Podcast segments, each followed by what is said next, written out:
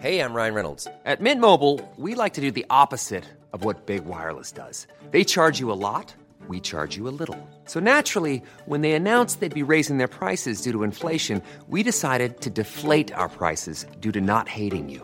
That's right. We're cutting the price of Mint Unlimited from $30 a month to just $15 a month. Give it a try at mintmobile.com slash switch. $45 upfront for three months plus taxes and fees. Promo rate for new customers for limited time. Unlimited more than 40 gigabytes per month. Slows. Full terms at mintmobile.com.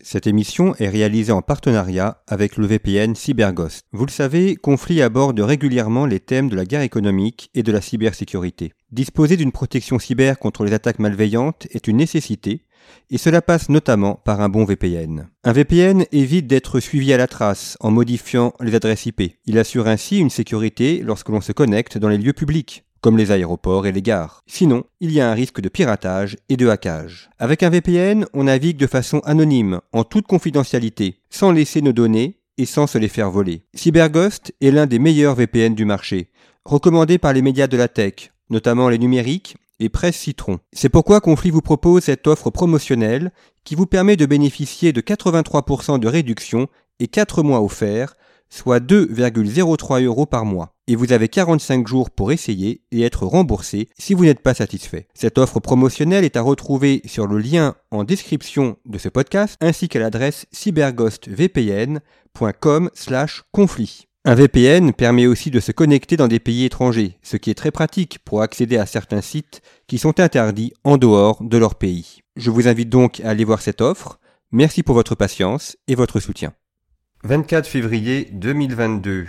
L'armée russe franchit la frontière ukrainienne. C'est le début d'une guerre que certains pensaient courte, comme souvent, et qui dure depuis bientôt un an. Un an après le début de ces affrontements entre la Russie et entre l'Ukraine, affrontements qui bien évidemment dépassent largement le cadre russe stricto sensu. Nous allons tenter de faire un premier bilan de cette guerre, de ce que l'on peut dégager, de ce qu'elle peut nous apprendre.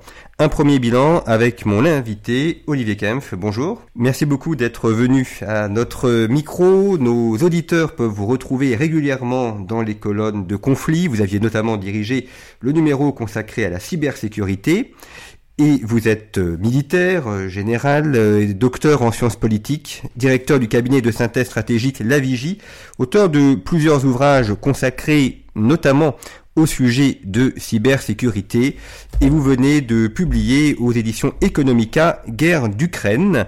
Alors un ouvrage un petit peu original dans la forme et on va y revenir notamment quant à la méthode puisque dès le début de la guerre, enfin dès le début, quelques jours après le, début des affrontements, vous avez publié chaque semaine sur votre fil Twitter EGA, donc auquel nos auditeurs peuvent euh, vous suivre, vous avez publié une synthèse hebdomadaire de la guerre et dans cet ouvrage, vous publiez l'ensemble de ces synthèses hebdomadaires avec euh, à la fin une conclusion euh, qui essaye de dégager les principales lignes de force et les principales les principaux éléments que l'on peut apprendre de cette guerre. Donc un ouvrage intéressant à deux titres pour le lecteur, d'abord parce que ça permet de retrouver toute la, chronologie de la guerre du mois de mars jusqu'au moment où le livre a été imprimé. Vous continuez d'ailleurs à faire le bilan hebdomadaire sur votre fil Twitter. Donc d'un côté, on a euh, la guerre euh, semaine par semaine, qui permet de se repositionner à l'époque. Évidemment, quand vous faites votre bilan hebdomadaire, vous ne savez pas ce qui va se passer après, donc ça c'est intéressant. Et d'avoir aussi une première analyse quasiment un an après le début de la guerre. Première question que je vais vous poser, Olivier Kemp, c'est celui, de la méthode. Pourquoi avoir choisi l'analyse hebdomadaire non pas une analyse euh, quotidienne ou peut-être euh, mensuelle comme ont pu faire certains? En quoi le, positionnement euh, temporel hebdomadaire est intéressant? Première question. Et deuxième question, comment faire pour avoir accès à des informations fiables et donc pouvoir faire une analyse qui soit également fiable euh, alors, euh, gardez la deuxième question et puis vous me la reposez, parce que déjà, la première, il y a plein de choses à dire.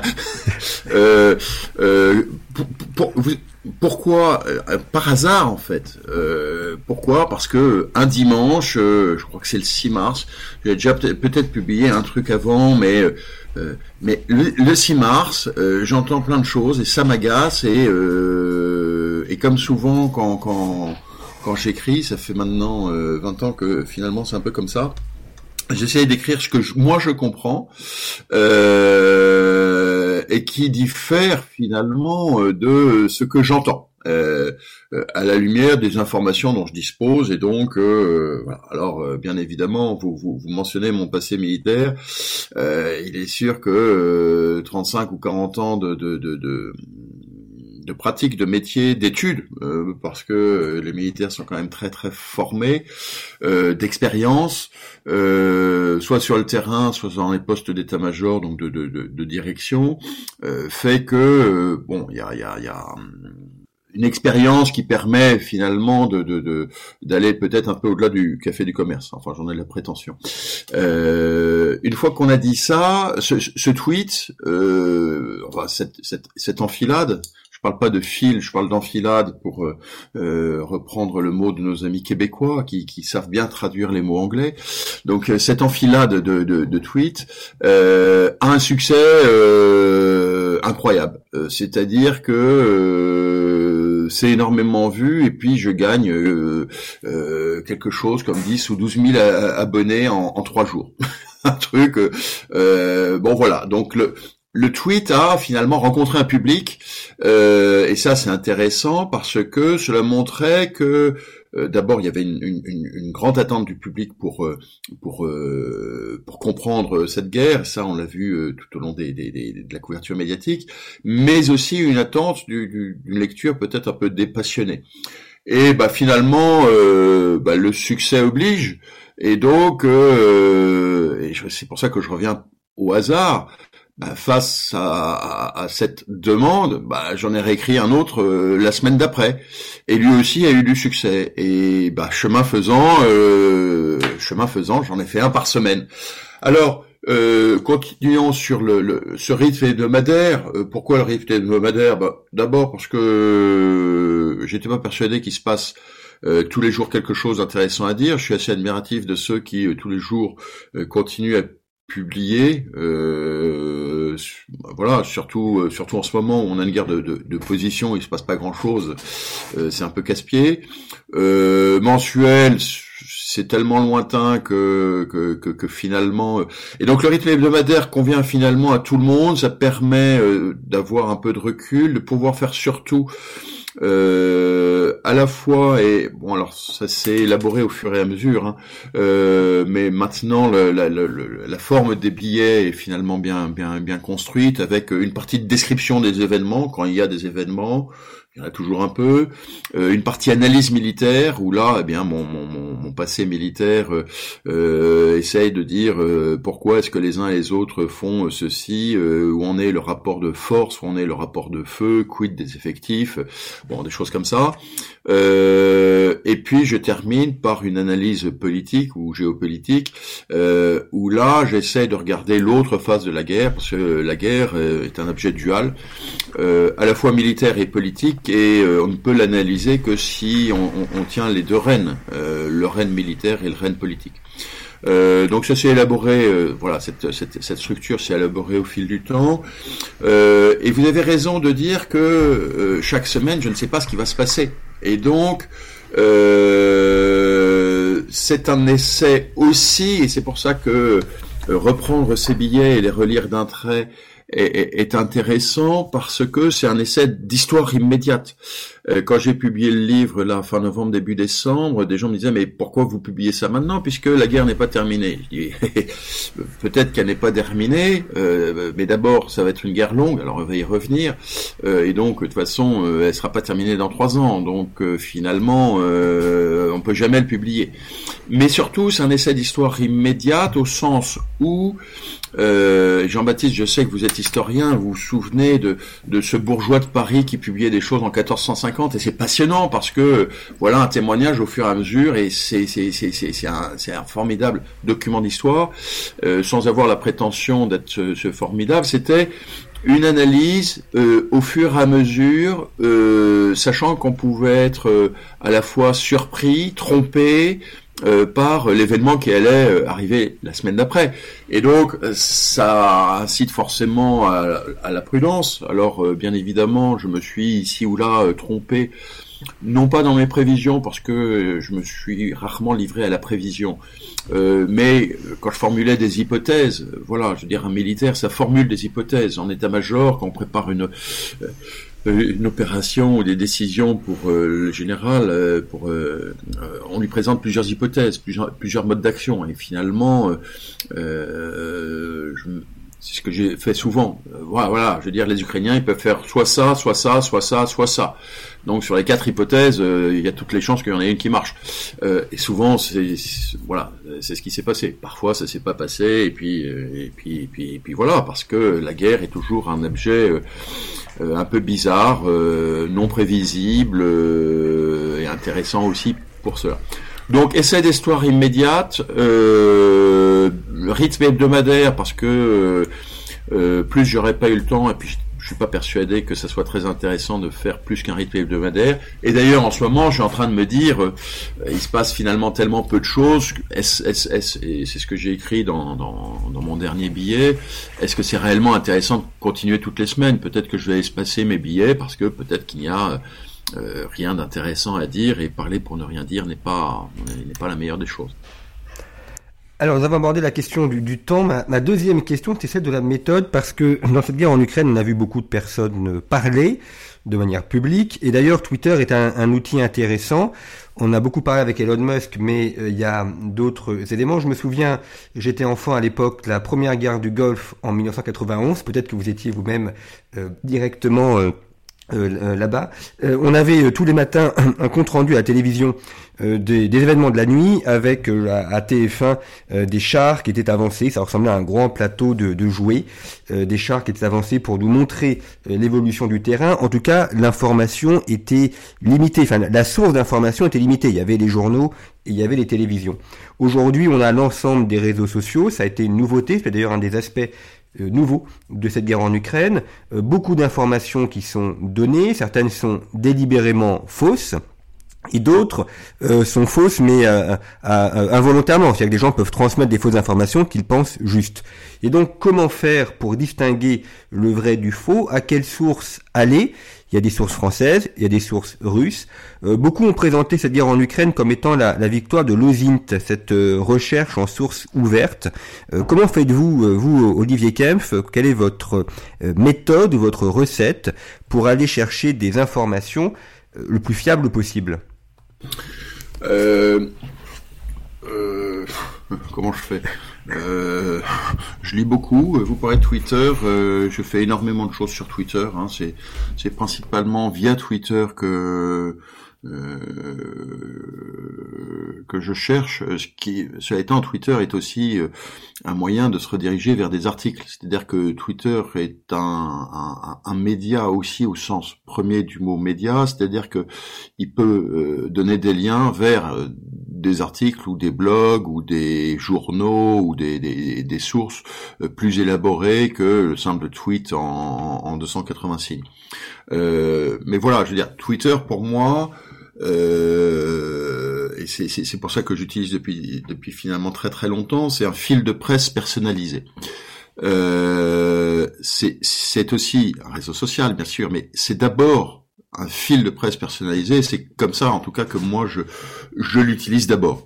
Euh, vous parlez des réseaux sociaux. Je recommence. Parce qu'il y a du son et donc vous allez. Euh, vous parlez des réseaux sociaux. Euh, euh, alors oui, il y a une dimension médiatique euh, de cette guerre que l'on a rarement vue. Euh, vous mentionnez la guerre, la guerre du Golfe à l'époque. Euh, c'est, on, parlait de l'effet CNN. On a découvert CNN euh, euh, à ce moment-là avec la valise satellite. et puis on a on a suivi ça au moment des, des, des, guerres de l'ex-Yougoslavie. Il y a quelque chose. Tout le monde pense que, que que les réseaux sociaux sont sont extrêmement importants. Vous avez raison. J'observe aussi la multiplication des chaînes d'information. Je crois que c'est un, facteur médiatique euh, extrêmement important. Euh, maintenant, vous avez par exemple en France quatre ou cinq euh, chaînes permanentes, euh, sans même parler des chaînes parlementaires.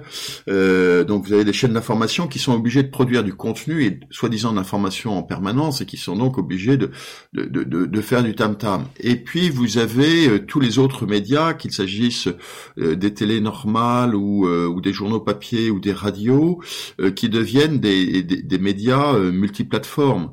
Euh, donc euh, des papiers vont avoir euh, des sites internet bien sûr, des télés, etc. Ce qui fait que vous avez une, une, une, augmentation des sources d'information, du traitement médiatique, de, de, de, du bruit médiatique qui n'est pas dû que aux réseaux sociaux. Voilà. Et donc, ce tumulte médiatique est, est, est évident.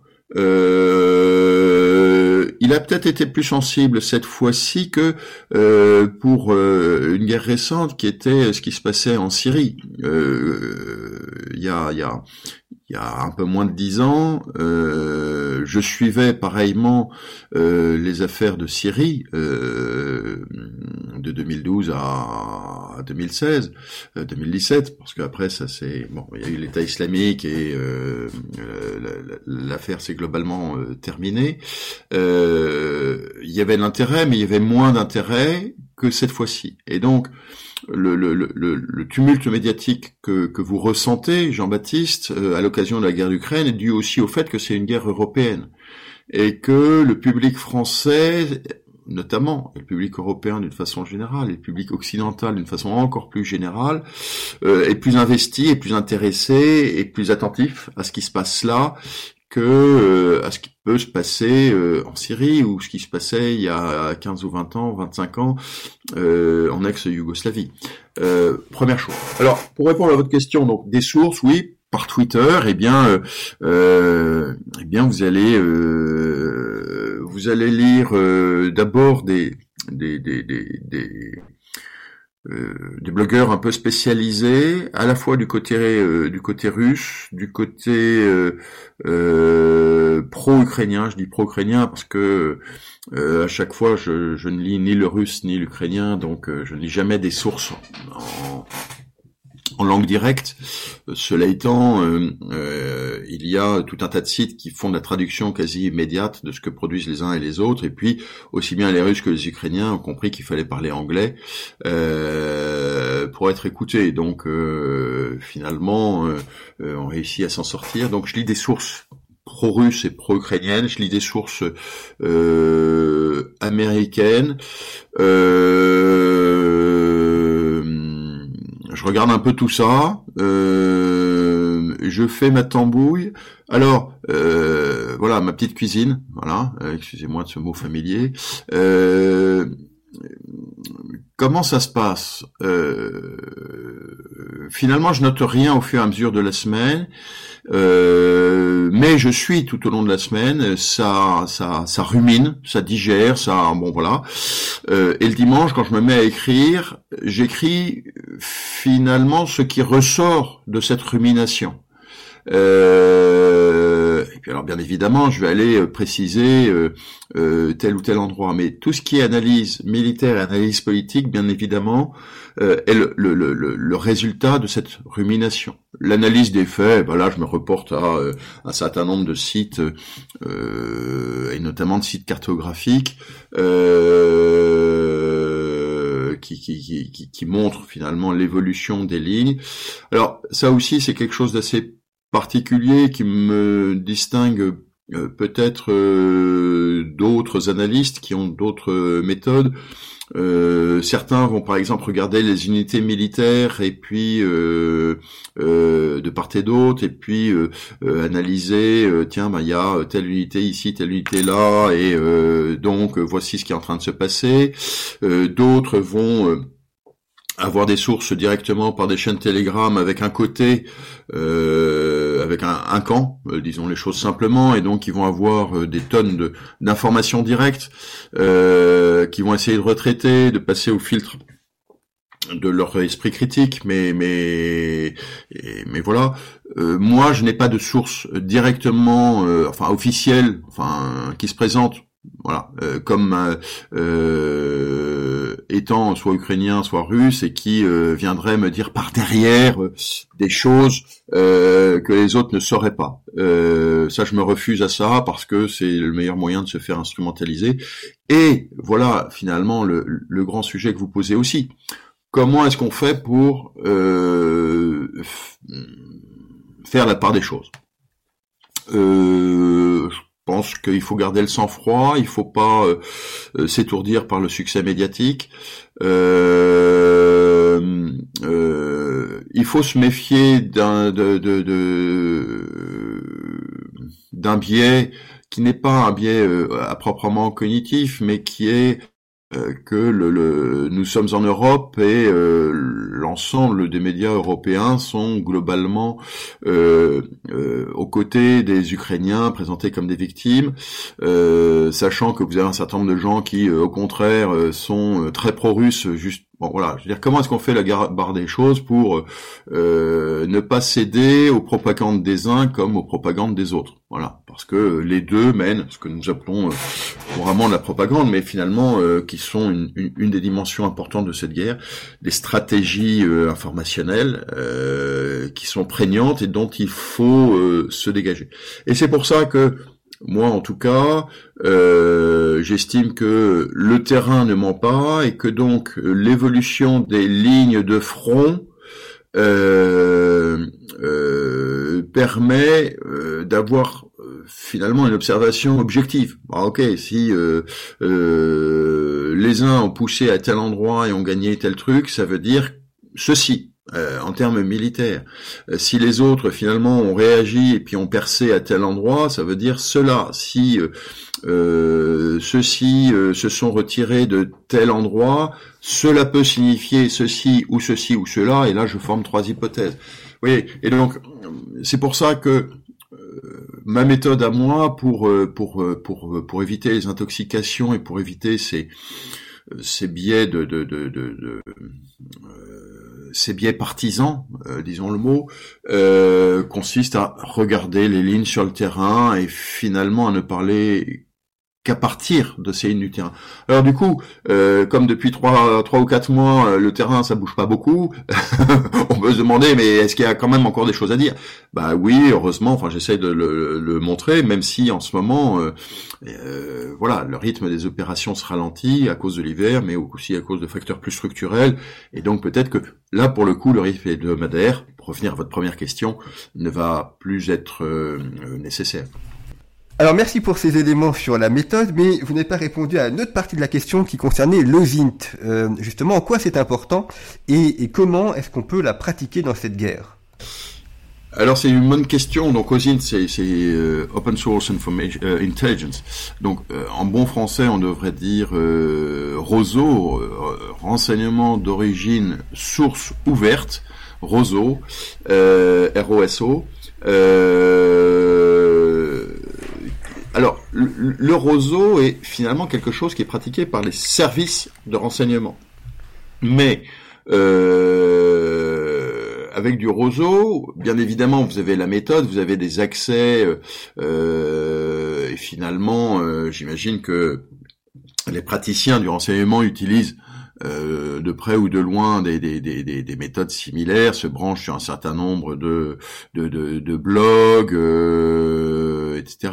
Et puis après, avec en plus les services d'enseignement, ils ont ils ont ils ont des moyens spécialisés. Donc eux, ils peuvent euh, avoir des spécialistes en russe qui vont aller se mettre sur les réseaux équivalents Facebook des mères de soldats, soit russes, soit ukrainiens, pour pour avoir des choses comme ça que, je n'ai pas. Je veux dire, euh, un vrai service de roseau, euh, il est multidimensionnel, il a des moyens, euh, une permanence que un individu tout seul comme moi ou comme les pères qui, qui, qui, qui, se produisent sur Twitter n'ont pas.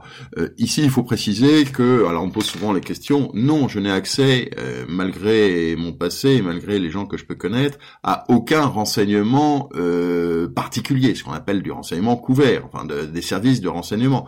Pour une bonne et simple raison, que si jamais un service de renseignement me donnait information, je ne pourrais pas en faire état. Et donc, et, quelque part, ça me briderait parce que bah, je serais tenu euh, bah, par mon métier, par mon, enfin, mon ancien métier, et donc euh, l'éthique associée, euh, je n'aurais pas le droit d'en faire état. Donc, justement, je, je paradoxalement, je fais très attention à, à, ne pas discuter euh, avec les gens que, que, que, je pourrais connaître.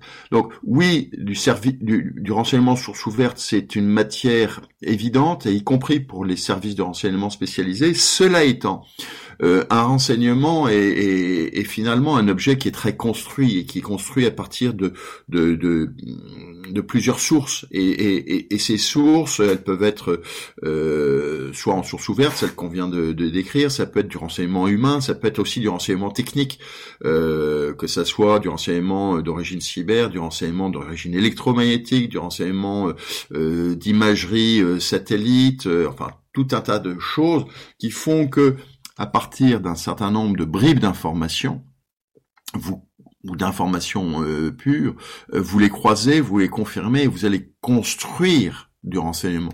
Le renseignement est quelque chose qui se construit. Et donc, euh, si très partiellement, je peux utiliser euh, des techniques de, roseau. Je ne fais pas proprement parler du roseau et ceux qui font du, roseau, donc de l'OSINT, euh, ce sont les services spécialisés qui ont une méthode, des moyens, euh, une permanence que un individu dans son coin ne peut pas avoir.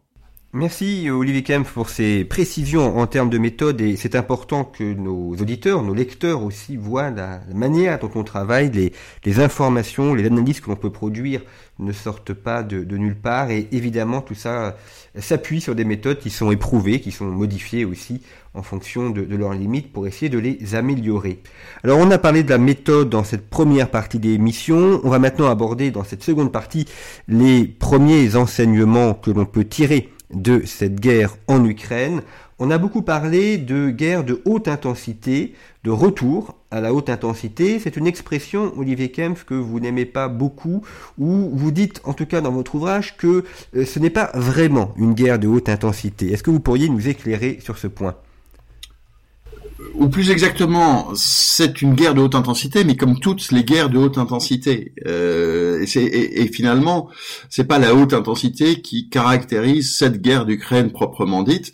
Euh, c'est autre chose. Euh, et pourquoi? Parce que finalement, euh, personne n'a jamais réellement défini ce qu'était la haute intensité. D'une part, euh, c'est un, une expression qui dure depuis 3-4 ans, qui avait été lancée par des, des, des, des chefs d'état-major et mais mais mais à l'époque euh, derrière ce, ce, ce, durcissement des conflits qu'on avait observé, on va y revenir, euh, il y avait aussi euh, finalement euh, un discours intérieur euh, de programmation, de, de, de, de, de stratégie de moyens, comme on dit. mais ce qui est intéressant, c'est de voir que ce durcissement de la guerre finalement n'est pas spécifique euh, à la guerre d'Ukraine. Euh, d'abord, euh, quiconque, n'importe quel soldat qui a vécu une action de feu personnellement trouvera que c'est de, la très haute intensité. Et donc, voilà. Et puis, si vous comparez le nombre de victimes, bah, prenons la guerre du Yémen, par exemple, où euh, on est à, euh, je crois, 320 000 morts, 150 euh, 000 morts directs et 170 000 par famine. Voilà une guerre qui dure depuis 2015, dont tout le monde se fiche et qui a un bilan humain absolument effroyable. je peux vous dire qu'au Yémen, c'est clairement, où ça l'a été, je veux dire, ça dépend des phases, bien évidemment, mais ça a été clairement de la haute intensité, même si les moyens engagés étaient peut-être pas forcément euh, euh, aussi euh, aussi extrêmes que, que, ceux qu'on voit en Ukraine. je vous rappelle le Rwanda, le, le, le, génocide contemporain là de 94, où on a eu des centaines de milliers de victimes à coups de machette. Donc le nombre de victimes n'est pas forcément euh, significatif. Euh, le volume des forces employées, euh, c'est un peu la même chose. Regardez la, la, la bataille de Mossoul, par exemple. Hein, je veux dire, tout le monde nous parle de Mariupol. Ou La bataille de Mossoul a duré plusieurs semaines, plusieurs mois. Il y avait au moins 100 000 alliés. Face à 10 000 soldats de l'État islamique qui étaient retranchés, et donc il y a eu bien évidemment une ville grandement détruite à l'issue, parce que parce que c'est comme ça que ça se passe dans les guerres urbaines, dans les combats urbains, avec avec nombre de victimes collatérales. voilà, donc si vous voulez qu'il puisse y avoir durcissement de la guerre, je, veux bien, mais là encore, je crois qu'on euh, s'illusionne et que euh, euh, les opérations extérieures que les Français et les Européens d'une façon générale ont connues au cours des 20 dernières années leur ont fait oublier ce qu'était vraiment la guerre parce qu'on faisait euh, du maintien de la paix, etc., etc. Il y a eu quelques combats en Afghanistan qui étaient durs, mais qui étaient finalement assez limités. Donc, on a un peu oublié euh, cette dureté de la guerre. Mais finalement, la guerre est normalement dure. C'est la normalité de la guerre est d'être dure. Donc là, on a une guerre, oui. Euh, ce qui la caractérise, c'est finalement, dans les images, elle nous renvoie à des, choses que l'on a connues euh, au XXe siècle, euh, que ça soit euh, les tranchées, bien évidemment, de et cette, guerre d'usure qui font penser hein, immanquablement à la Première Guerre mondiale, que ça soit le les, les, les, les, moyens blindés mis en œuvre et qui font penser à la deuxième guerre mondiale. Euh, donc bien évidemment, ça renvoie à cette image euh, des guerres euh, qui est dans nos inconscients collectifs à nous Européens. Et donc oui, elle renvoie à ça. Et en même temps, elle est exceptionnelle de deux façons. D'abord parce que je crois que c'est probablement la seule configuration euh, contemporaine où on puisse voir autant de matériel mis sur le terrain. Euh, au début de la guerre, les Ukrainiens avaient 2000 chars, euh, les Russes en avaient 9000. Euh, je dis pas qu'ils étaient tous en état de marche, etc. Mais je veux dire, sur, l'ordre de bataille, je parle pas de, des trucs qui étaient rangés en stock. Hein, c'était ce qui était officiellement dans l'ordre de bataille, c'était 2000 chars contre 9000. Euh, pour prendre un exemple, l'armée française a 220 euh, chars, je crois, 240, euh, enfin bon, un peu plus de 200. C'est-à-dire que l'armée française a dix fois moins de chars que ce qu'avait l'armée ukrainienne au début de la guerre. sur les canons, on est sur des chiffres là aussi euh, tout à fait euh, hallucinant. Je crois qu'il y avait 1500 canons plus 300 euh, lance-roquettes côté ukrainien et 3 à 4 fois ce volume du côté russe. regardez sur les Césars, les canons César qu'on a envoyés, on en a envoyé 12 sur les 78 que l'armée française détient. Donc vous avez un, un niveau d'échelle, une échelle un volume, pardon, de matériel qui est absolument exceptionnel et, qui est euh, une des très rares configurations où deux pays sur une guerre interétatique euh, d'ampleur peuvent s'affronter. Je veux dire, euh, qu'est-ce qu'il pourrait y avoir? Il pourrait y avoir les Américains euh, versus euh, les Russes ou les Chinois. Mais vous voyez, il n'y a pas tellement de pays qui ont 2000 chars. Quoi. Donc déjà, ce volume de moyens est exceptionnel. Et, ça dépasse la notion de, haute intensité, parce que la haute intensité, on, la connaît ailleurs. Toute guerre est de haute intensité. Donc cette guerre est une guerre finalement, comment la caractériser? Elle est blindée, mécanisée, elle est industrielle, elle est, elle est, elle est, elle est, elle est, exceptionnelle à cause de ce volume-là. Et donc, il faut pas trop surinterpréter justement cette, cette masse parce que elle est, pour le coup, anormale. Elle n'est pas dans la norme des conflits que l'on rencontrera probablement aujourd'hui et que d'ailleurs on a euh, on, a conduit que ça soit euh, en Libye ou justement en Irak contre l'État islamique. Euh, deuxième chose, malgré tous ces traits hérités du XXe siècle et des guerres du passé, c'est aussi une guerre qui est déjà pleinement du XXIe siècle, euh, avec tout un tas de caractéristiques, euh, l'usage finalement massif des deux côtés de, mercenaires. Donc je, renvoie au, dernier numéro de conflit qui, me semble très pertinent sur ce sujet. Bravo Jean-Baptiste.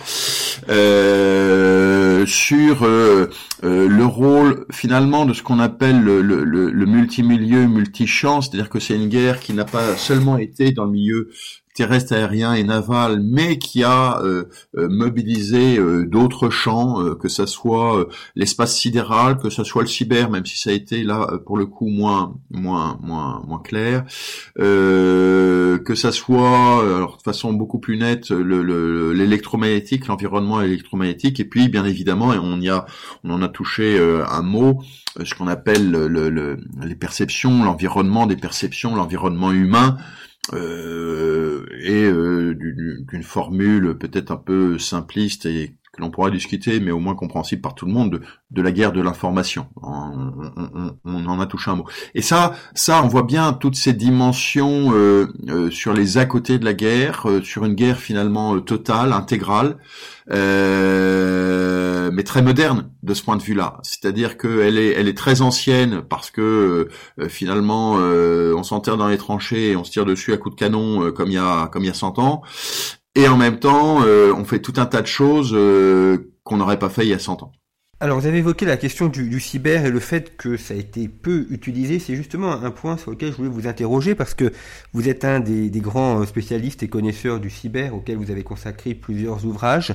On, on, s'attendait avant le début de la guerre en Ukraine à ce que les guerres du futur, les guerres du 21e siècle, ce soient des guerres de, de cyber, des guerres de robots. Et on a l'impression quand on regarde cette guerre que certes il est bien présent, mais enfin qu'on on retrouve les fondamentaux de la guerre, c'est-à-dire que euh, une rivière c'est une rivière et donc on peut pas la traverser ou, avec difficulté, que euh, il y a le printemps, l'été et l'hiver et que euh, la, la, saison joue sur la manière de faire la guerre, qu'on en revient à une guerre de chars, vous l'avez dit, les Russes en avaient beaucoup, une guerre d'artillerie aussi. Euh, bref, la guerre euh, comme on l'a toujours connue de César jusqu'à aujourd'hui, si ce n'est que la technique a un peu évolué. Mais où en est le cyber justement et où en sont ces nouvelles technologies qui devaient en quelque sorte remplacer la guerre ou la changer de façon définitive? Alors, vous m'avez lu, donc vous savez que j'ai toujours été réticent à, l'expression cyberguerre, qui est celle de, de, de journalistes qui, qui comprennent pas euh, vraiment les choses. Que même chose, j'ai de la même façon, je n'ai, j'ai toujours été réticent vis-à-vis d'un discours euh, souvent américain euh, de, de qui vous parlait de cyber Pearl Harbor, de, de cyber Armageddon. Euh, ça fait effectivement quelques années que je travaille sur le sujet, on n'a pas vu et, et, et, et voilà. Alors sur euh, la guerre en Ukraine, ce qui est intéressant dans le domaine cyber, mais, mais au-delà, on va parler du multimilieu, multichamp, euh, mais prenons d'abord le cyber, c'est qu'effectivement, apparemment, on n'a pas vu grand-chose. Euh, par exemple, sur le conflit en Géorgie en 2008, on avait vu euh, des lignes d'opération cyber qui venaient en appui des lignes d'opération terrestres, par exemple. Euh, on avait pu le noter. Euh, ça s'était un peu noté de façon quand même déjà beaucoup plus discrète sur les actions américaines, un peu en Afghanistan, un peu en Irak, Syrie. Mais on avait peu de choses. Et là, euh, finalement, pour la guerre d'Ukraine, on a l'impression de rien voir. Qui ne veut pas dire que ça ne se passe pas. Et ce qu'on a vu, c'est ce qu'on a vu, ce sont plutôt des, des initiatives privées de, de, de, pirates, de hackers euh, qui euh, euh, prenaient de même l'initiative d'aller d'effacer tel site du ministère russe de la défense, des choses comme ça. Donc pas, pas, pas forcément inutile, mais euh, voilà. Euh, de la même façon, on parle beaucoup de volume. Euh, L'Ukraine a publié la semaine dernière un communiqué en disant qu'il avait subi 1400 cyberattaques. Le seul problème, c'est que nous, les spécialistes, on ne sait pas très bien ce que c'est qu'une cyberattaque. C'est-à-dire que une, brave demande, de, enfin une brave demande, excusez-moi, une, sorte d'interrogation euh, un peu hostile, euh, un peu curieuse euh, d'un serveur qui est juste finalement un micro incident peut être classé comme une attaque. Et donc la question c'est pas le volume parce que la, question c'est celle de la qualité et des dégâts. notons que les, les, Ukrainiens, ça fait quand même une dizaine d'années qu'ils sont en but finalement des, des, agressions euh, russes en la matière et que et, voilà le point auquel je veux en venir. Finalement, ces nouveaux domaines de la conflictualité sont des domaines euh, intangibles, invisibles, sous le seuil euh, finalement de perception. C'est évident pour le sidéral, enfin pour, les, pour, pour le, le, spatial sidéral. Euh, c'est évident pour le cyber. C'est évident pour l'électromagnétique. Voici donc des domaines techniques euh, qui agissent, qui ont des effets euh, sur le terrain, croyez-moi, et qui ont des effets dans la conduite de la guerre, mais qui ne sont pas visibles. Et, et, et, alors la disparité avec euh, ce qu'on voit du reste, et c'est la première partie de notre conversation justement sur euh, bah, on, voit tout euh, aujourd'hui euh, avec le, le, le, roseau, le avec finalement les chaînes d'information continue et, et, Twitter. Eh ben, vous êtes au courant dans la journée de la moindre modification de front parce que ça se voit, ça se dit, ça se transmet. C'est pas du tout le cas dans ces autres domaines euh, du cyber, de l'espace, de l'électromagnétique, euh, etc. Euh, et, et, finalement, j'en viens à penser que c'est peut-être ça la vraie évolution cyberstratégique, c'est-à-dire que les parties en présence, les belligérants, les acteurs, parce qu'il n'y a pas que les deux belligérants, il y a aussi leurs parrains ou leurs alliés, euh, euh, agissent sous le seuil de perception et, finalement instrumentalisent le fait que ce combat-là se fait sous le seuil euh, sous, le seuil de perception. Euh, alors, c'est très désagréable pour des observateurs comme vous et comme moi qui essayons de comprendre, parce que voilà tout un domaine où il se passe des choses et nous ne pouvons pas les voir et seuls les spécialistes peuvent les voir. C'est désagréable pour nous, euh, mais ça veut pas. C'est pas parce qu'on le voit pas que ça ne se passe pas. Euh, et à l'inverse, le dernier environnement, le dernier champ est celui des perceptions. Euh, celui dont on parlait, qui est celui de la communication euh, stratégique. Et, alors là, pour le coup, euh, que de nouveautés. Euh, on n'est plus dans la propagande de papa, on n'est plus dans la censure directe euh, des journaux de, de, de, de 14-18 ou de 39-45. Euh, voici des manœuvres informationnelles des uns et des autres qui vont cibler des publics différents. C'est beaucoup plus, c'est à la fois plus massif, euh, mais aussi plus raffiné, plus segmenté, parce que euh, un message peut viser euh, plusieurs cibles, donc il doit être élaboré pour atteindre euh, des objectifs différents auprès de cibles différentes, d'audiences différentes, ou alors vous allez avoir trois messages spécifiques à destination de trois cibles, mais la cible A peut entendre le message destiné à la cible B et ne pas le comprendre parce que finalement ça lui est pas destiné, et donc vous allez avoir ces effets-là. Alors tout ça est très très intéressant, et là pour le coup c'est très très visible, et donc finalement, par rapport au, combat euh, terre-air-mer euh, d'avant, euh, les nouvelles dimensions de la guerre sont pour partie en dessous du seuil de visibilité et pour l'autre partie justement agissent totalement et pleinement dans ce seuil au-dessus de ce seuil de visibilité. Et donc c'est apparemment contradictoire mais c'est finalement très cohérent. Alors Olivier Kemp, oui, euh, Olivier Kemp, quels sont les, les, enseignements principaux, à votre avis, de, de cette guerre en Ukraine? On parle de guerre du 21e siècle. Euh, pour vous, qu'est-ce qu'il faut vraiment retenir Et je pense notamment à, l'armée française. Euh, on, a glosé, on s'est interrogé en disant mais est-ce que la, France pourrait soutenir une telle guerre? Et vous l'avez dit, euh, d'un point de vue du volume de l'armement, on, est très inférieur. Mais quels est pour vous les, les éléments qui se dégagent et est-ce que l'armée française doit retenir de cette guerre en prévision évidemment de, de nouvelles guerres à venir?